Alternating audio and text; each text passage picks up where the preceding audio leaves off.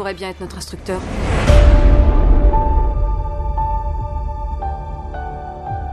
Capitaine de vaisseau Pete Maverick Mitchell. Je vais être franc, vous n'étiez pas mon premier choix. Vous êtes ici à la demande de l'amiral Kazansky, alias Iceman. Il semble croire que vous pourrez encore servir la Navy. En quoi, je ne sais pas.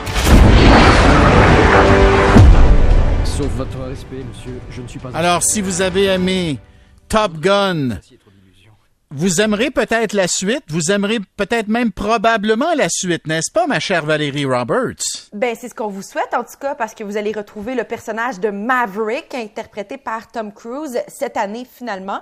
Je dis finalement parce que la sortie initiale de Top Gun Maverick, c'est le titre du deuxième volet du film, c'était prévu en 2020. Bien évidemment, et on a eu ce qu'on a- ce qu'on appelle une pandémie qui nous a empêchés de voir le film. Et là, ça va sortir officiellement à la fin du mois de mai. Puis euh, on en parle aujourd'hui, Bernard, parce que euh, en ce moment à Las Vegas, c'est le CinemaCon. CinemaCon, c'est une grande foire du cinéma. On présente qui s'en vient. C'est pour les propriétaires de salles de cinéma. Et euh, Tom Cruise a enregistré une vidéo. Puis la vidéo fait jaser partout sur la planète. Il, est, il est sur un avion qui, lui, est en plein vol au-dessus de l'Afrique du Sud. Donc, tu comprends qu'il n'est pas assis pour piloter l'avion. Il est bel et bien sur l'avion qui est en vol. Puis, ouais, puis il a 59 ans quand même, là, tu sais, je veux dire, il faut le souligner. Et il dit dans le- la vidéo, parce que c'est ça qui me fait beaucoup rire, « Salut tout le monde, j'aurais aimé être là avec vous. Désolé pour le bruit. » Par le bruit, il veut dire le moteur de l'avion et le sifflement du vent qu'il a dans la face. Et il dit, là, comme vous le voyez, on est en train de filmer le dernier épisode de Mission Impossible. Donc, une autre plug pour une autre, un autre de ses films. Et ne manquez pas Top Gun Maverick qui s'en vient le mois prochain. Ah non, non, il y a le sens, il y a le sens. Quand même. Ça y arrive, ça y arrive souvent de faire ses propres cascades. Euh, Ouais. D'ailleurs, il s'est blessé à un moment donné. Mais bref, euh, écoute, moi je pense que ça va marcher très très fort. En tout cas, moi je vais aller le voir. Je vais aller le voir. Top Gun, j'ai aimé ça. Moi, la première Ben, version, c'est sûr, c'est, tu sais, c'est bon. Je pense que, hon- honnêtement, ne serait-ce que Oui. par curiosité, en plus parce que on connaît absolument rien de l'histoire, de l'intrigue. On sait juste Mm. que, euh, que, que Tom Cruise reprend le rôle de Maverick, puis ça va être une trentaine d'années après le film original. That's it. Fait que je pense que par curiosité, ça va être intéressant d'aller voir ça. Ça va sortir le 27 mai prochain.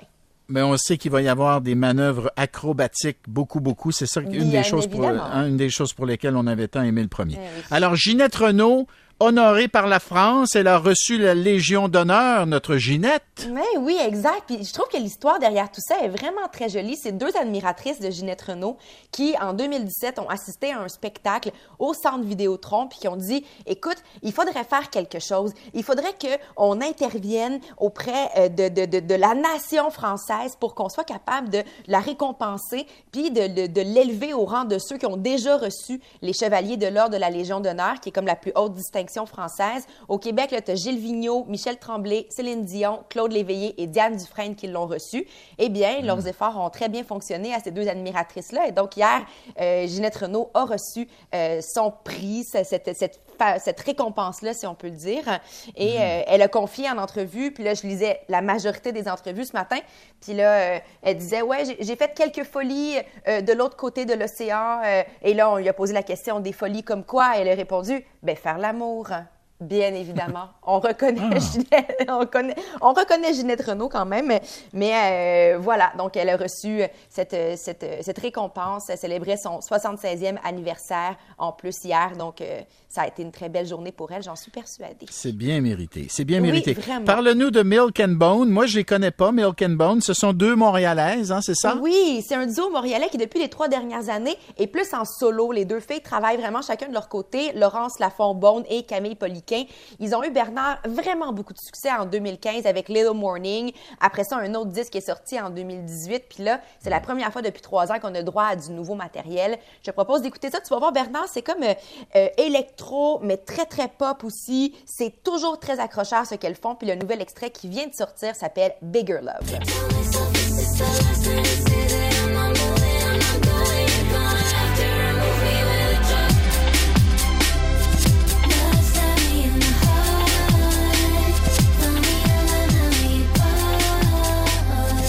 Ça se danse bien, en tout cas. En Val? Ouais, ben je trouve que pour une journée comme aujourd'hui, très ensoleillée, si vous embarquez dans votre voiture, je pense que ça se prend bien.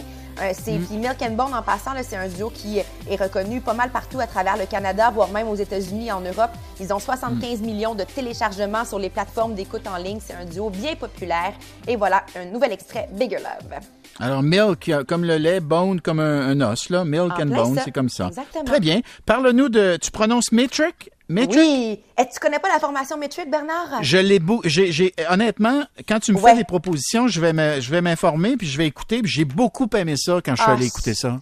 Et que je Ah. te comprends, Metric, c'est une formation canadienne qui nous vient de Toronto, qui a à la barre de sa formation la chanteuse Emily Haynes. Emily Haynes, elle est connue dans l'industrie de la musique, puis j'oserais dire partout sur la planète, parce que sa voix est magnifique. Puis là, tu vois, ils viennent d'annoncer un huitième disque pour la formation Metric. Le disque va s'appeler Formentera. Ça va paraître le 8 juillet prochain. Ils ont annoncé aussi des spectacles à Montréal et à Québec à la fin du mois d'août. Et ils ont, évidemment, pour accompagner tout ça, toutes ces annonces-là, sorti un nouvel extrait. Puis l'extrait, je trouve, euh, explique bien quand même ce que ça peut représenter Metric comme musique. Euh, Oui. Ça explique bien le- le- l'univers dans lequel ils évoluent. La pièce s'appelle All Comes Crashing. do not fade. For all I know, this might be my last night. That's how it goes. Ouais, ça, j'aime beaucoup ça. Ah ouais, Spontanément. je- je- Spontanément. Oui. Ben, je te dirais que moi, je suis une grande fan de la formation depuis très longtemps. Puis dès que j'ai écouté cet extrait-là, ce matin, je me suis dit, oh, tabarouette, ça sonne Ça vraiment très, très bien. Vraiment. Donc, euh, Valérie? félicitations à la gang. Valérie Roberts, merci d'être là. Ben, merci à toi, Bernard. Merci à Larry, Alexandra et Marise. Vous êtes formidables. Merci à vous d'être là. Je vous souhaite un bon week-end. Bonne chapelle ardente.